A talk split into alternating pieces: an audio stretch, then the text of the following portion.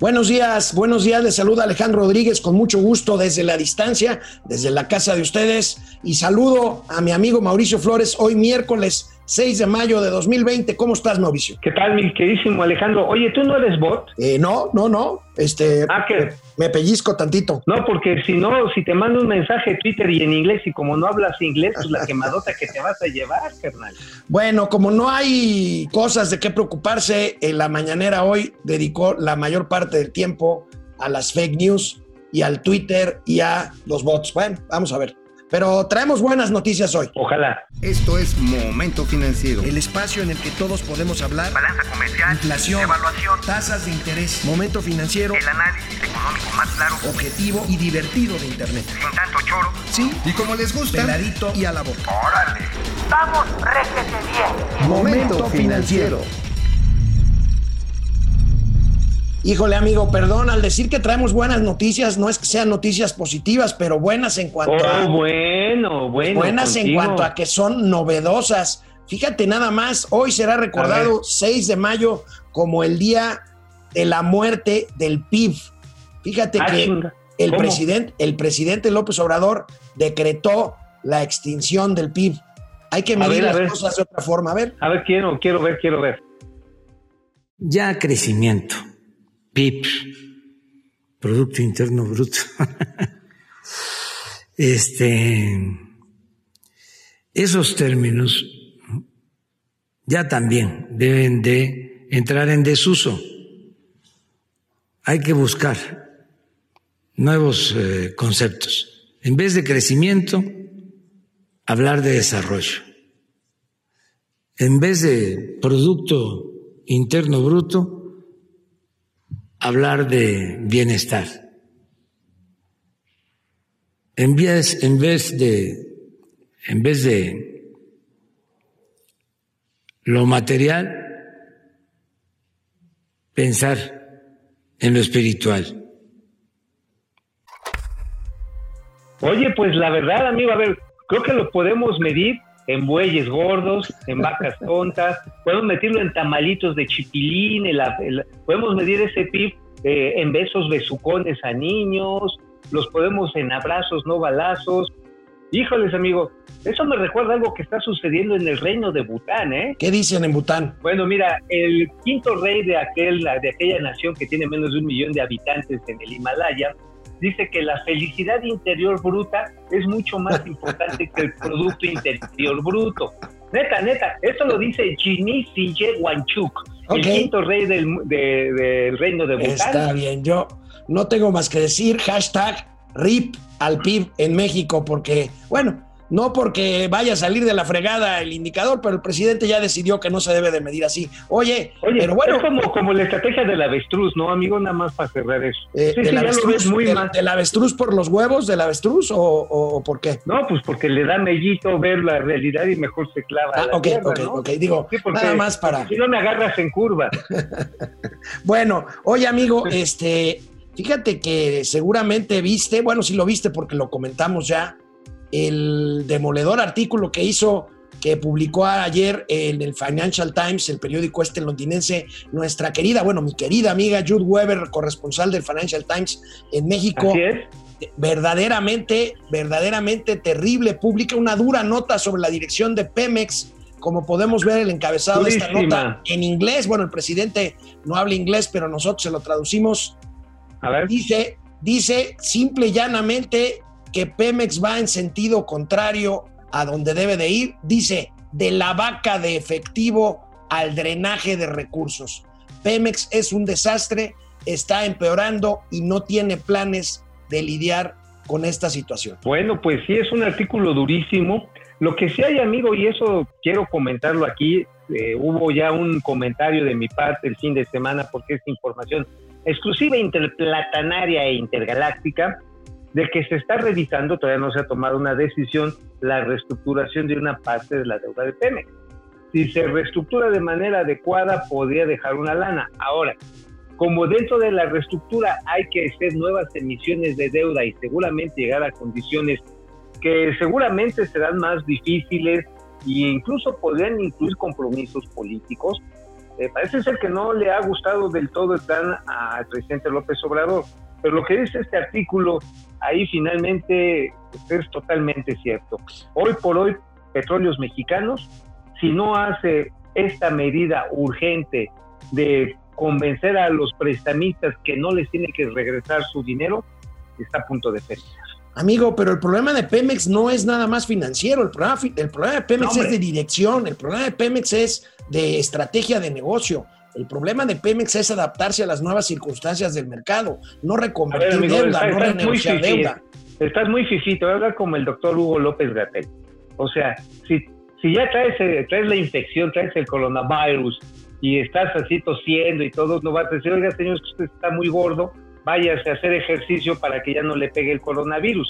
Eso es lo que necesita hacer Pemex, ejercicio para no volverse a contagiar. Pero de mientras, pues sí necesita que lo intuben, pues para que pueda respirar, si no se muere. Entonces, esta la reestructura, pues es nada más para darle la bocanada de oxígeno y después si hay que meterlo a un régimen que pueda ser eficiente para que no se nos vuelva a enfermar. El problema está en Efectivamente. que está difícil.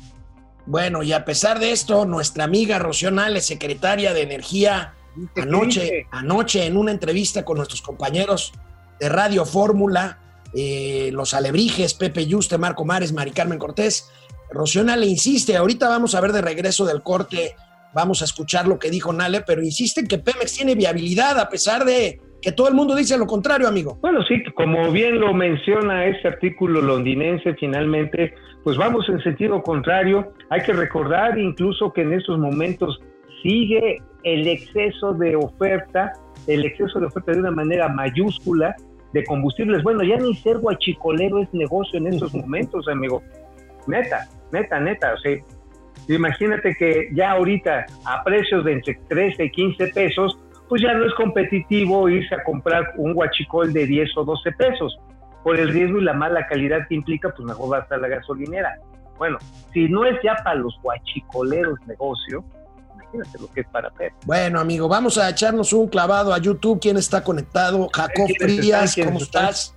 G. Solís, eh. Javier Piñón, Jacob Frías, Gerardo Palma, C. Contreras, en fin, pues ahí Órale. está. Pero cuando estaban los gobiernos neoliberales, los criticaba porque no crecía el PIB, claro.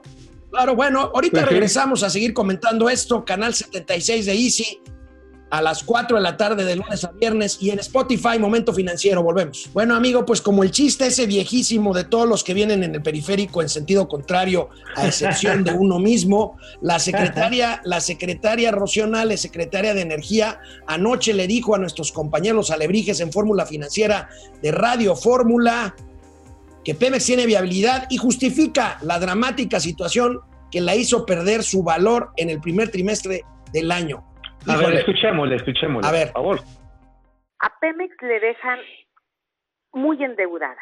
Es la empresa más endeudada del mundo. Y así la recibimos. Y tenemos una deuda en dólares muy grande.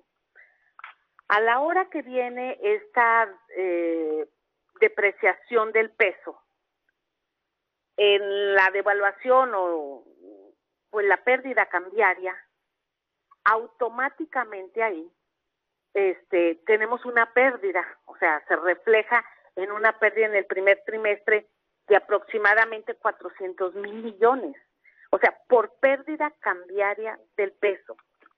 Aparte, las ventas disminuyeron, la exportación eh, disminuyen aproximadamente un 20% de disminución y hay otra pérdida de 180 mil aproximadamente, ese número no lo tengo seguro, eh, millones de pesos.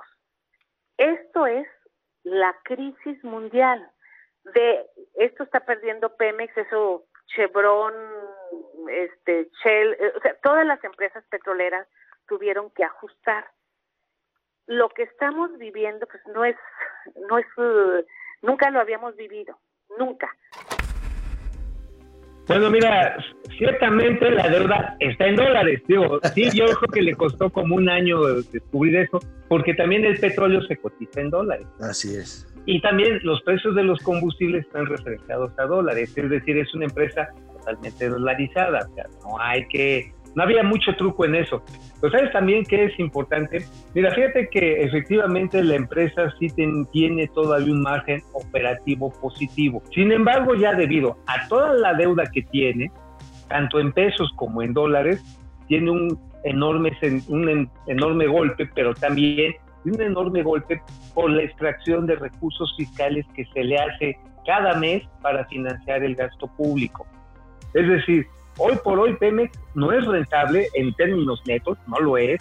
Podría ser en algunas de sus actividades, en algunas y en algunos pozos, tal vez en algunos ductos, podría ser rentable. Pero como negocio en su conjunto es como si fueras, no sé, al Walmart, Ahorita, pues, este, seguramente el área de refacciones de coches, pues, no es negocio, ¿no? Pero vas a salchichonería y, pues, pues ahí sí, este, sí es negocio, ¿no? Porque la gente lleva embutidos, cosas así. Entonces, este, pues, ¿qué haces? Pues cierras el, el área que no está siendo rentable y le dejas a lo demás. Es lo que no se quiere aceptar, desafortunadamente. Bueno, pero eh, ¿qué más dijo Rocío Le Tenemos otro audio, ¿no? De Rocío Nale sí, que viene, nos mandan viene. nuestros amigos de Radio Fórmula. A ver, vamos a ver. Viene, viene recibimos la empresa. Desde que nosotros llegamos, la empresa no se ha endeudado. Al contrario, la empresa ha tenido que ir a refinanciar y a renegociar todo lo que nos dejaron. Y no nos estamos quejando porque sabíamos que así estaba. Sabíamos que así no lo habían dejado. Por eso se le puso Pemex el rescate de la nación. O sea, vamos a rescatarla. Estamos en un año y medio de gobierno eh, se vino esta crisis, hay que enfrentarla, para eso estamos aquí, y vamos a salir adelante, o sea, no tengo la menor duda, y esto de los precios del petróleo también va a ser temporal, esperemos que todo el 2020, tenemos, eso es lo que esperan los eh, países productores, eh, se pueda estabilizar pues esta, este bajón tan fuerte que tuvimos el mes de abril. Bueno, amigo, pues para el rescate, este, me recordó una caricatura de Box Bunny, ¿no? En la que creo que San Bigotes se cae al mar, anda ahí el pirata San Bigotes, lo tienen que sacar del mar, pide que le echen un salvavidas, un rescate, y madres le avientan un yunque, el mendigo de Box Bunny le avienta un yunque, porque mira nada más, al rescate pues sí estuvo medio, medio feo, ¿no? Mira, las pérdidas el año pasado, en 2019, el primer trimestre, recibiéndolo poquito después del maldito perro infeliz periodo neoliberal, las pérdidas en dólares eh, de precisamente de Pemex fueron de 22.691 millones de dólares, la pérdida integral del periodo, es decir, lo que se acumula a lo largo de los diversos periodos que va registrando una empresa. Bueno, en un año lograron lo imposible, subió a 498.381 millones de dólares, no de pesos, dólares, la pérdida integrada total esto simple y sencillamente representa un crecimiento de prácticamente el 20 pesos. ¡Wow! Para rescate estuvo muy cañón, ¿eh? Híjole, bueno, amigo, pues este, pasando de petróleo a electricidad, le fue más allá porque habló también de lo que comentábamos ayer en el sentido de mandar a volar a los generadores de energías limpias en este país, dejar que dijo? CFE siga, siga siendo la única productora de electricidad, pero bueno, como tú sabes, pues la Secretaría de Energía no tiene facultades para instruir al CENCASE, al, CENCASE, al, al Centro Nacional de Control Ay, ¿por qué no? ¿Por qué no? En esta cuarta transformación todo se puede, chingar. Pues todo se puede, tanto que así lo dijo el presidente de la República hoy en la A mañana. ver. Se trata de que la Comisión Federal de Electricidad le compra energía a particulares.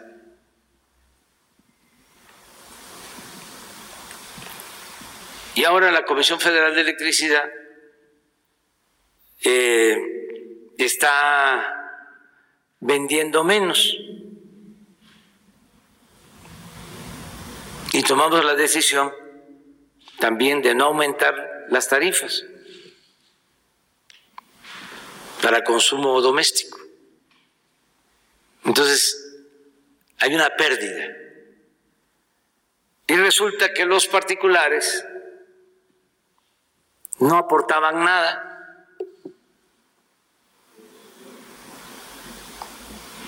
Entonces, ahora lo que se está haciendo es que se le está dando un trato eh, justo a la Comisión Federal de Electricidad.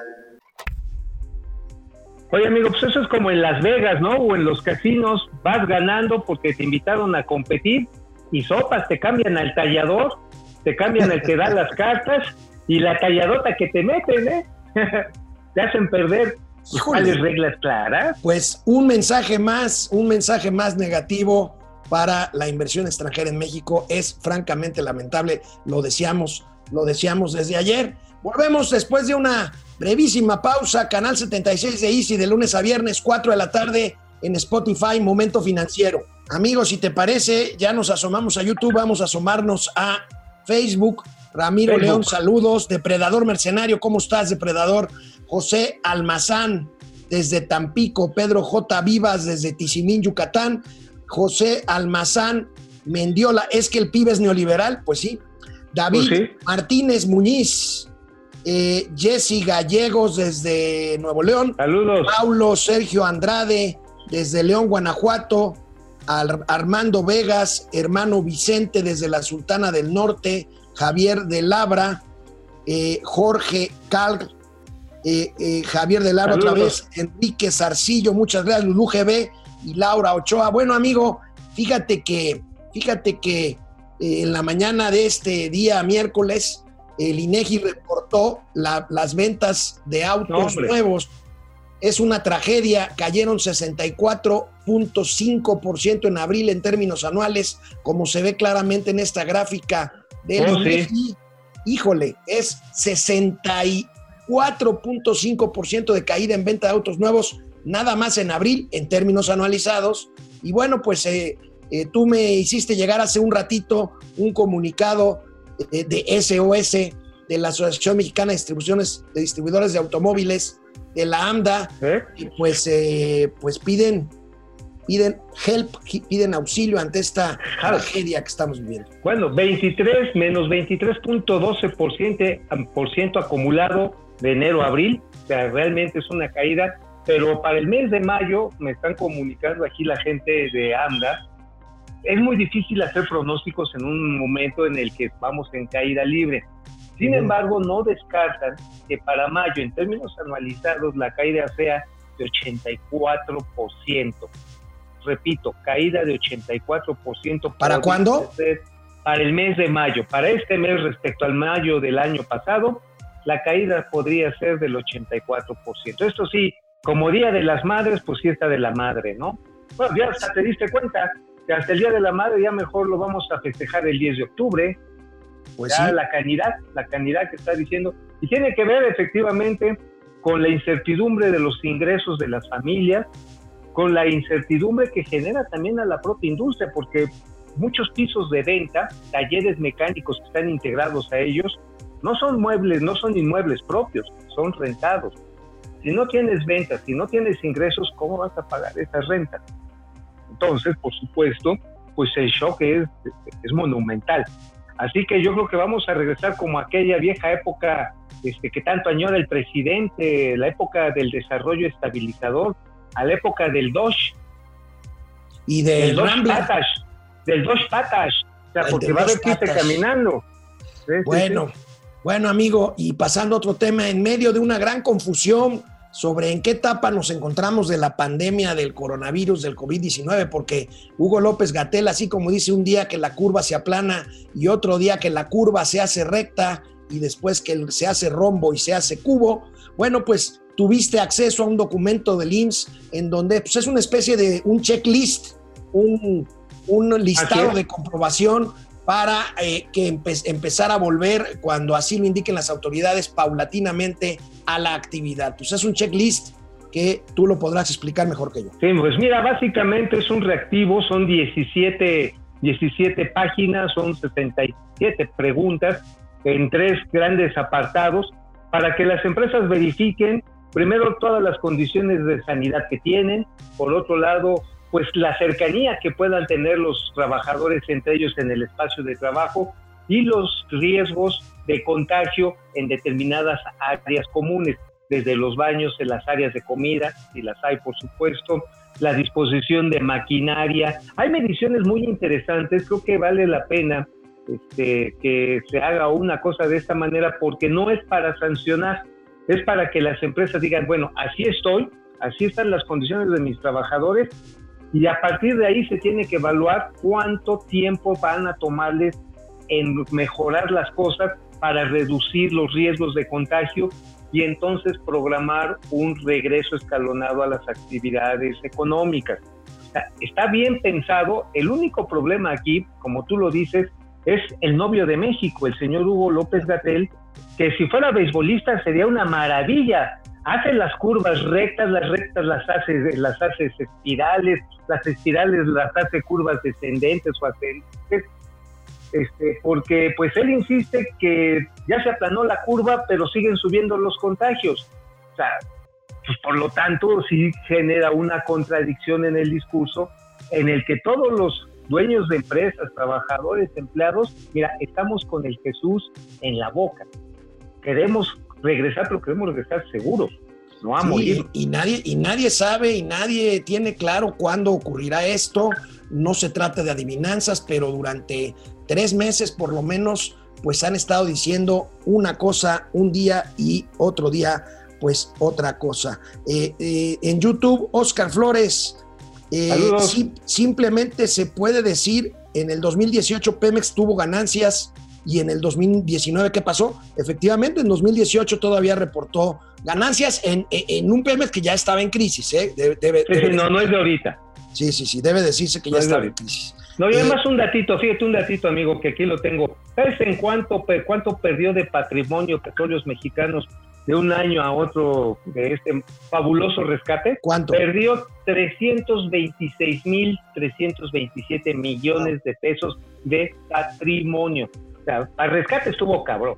Ah, neta, no, no, no quieran, no me quieran venir a rescatar así, neta. ¿eh? Bueno, dice también Oscar Flores, Gatel es más efectivo que el toro Valenzuela, saca sliders de cualquier recta. A mí no me preocupan los sliders ni las rectas, sino los wild pitch este, pero no hay que hablar de béisbol porque está proscrito en este país. Alfonso Omar Hernández Castillo, muchas gracias. Y bueno, amigo, este, esta mañana eh, tu amigo Miguel Torruco, eh, ah, secretario, de Turismo, eh, pues pospone definitivamente el tianguis turístico que pasó de la primavera a septiembre, pues definitivamente se pasa hasta el 2021 en la ciudad de Mérida, Yucatán. De Mérida, bueno, pues ni modo, amigo, la verdad está en que sí se teme, eh, se teme que haya una segunda oleada de contagios para el invierno mexicano. Eh, digo, no nos gusta la idea, pero pues es, pues es prudente hacerlo. Y por otro lado, anuncia también que viene el primer tianguis digital, es decir, una serie de presentaciones a través de medios electrónicos que seguramente servirán para aliviar algo el muy dañado sector turístico, que por ejemplo hoy Acapulco tiene cero ocupación, Cancún tiene el 5% de Es una desgracia. ¿Quién iba a decir, quién iba a decir eh, desde hace muchos, muchos años, quién iba a decir que un día Acapulco estuviera al 0%? O sea, no hay un solo cuarto ocupado en Acapulco, es una tragedia. Y los aviones están trabajando al 10% de su capacidad, amigo. Bueno, amigo, pues terminamos esta emisión de Momento Financiero. Nuevamente, quédense en casa, aguanten, Ahí vamos, ánimo. Nos vemos mañana. Vamos, réjete bien. Momento financiero.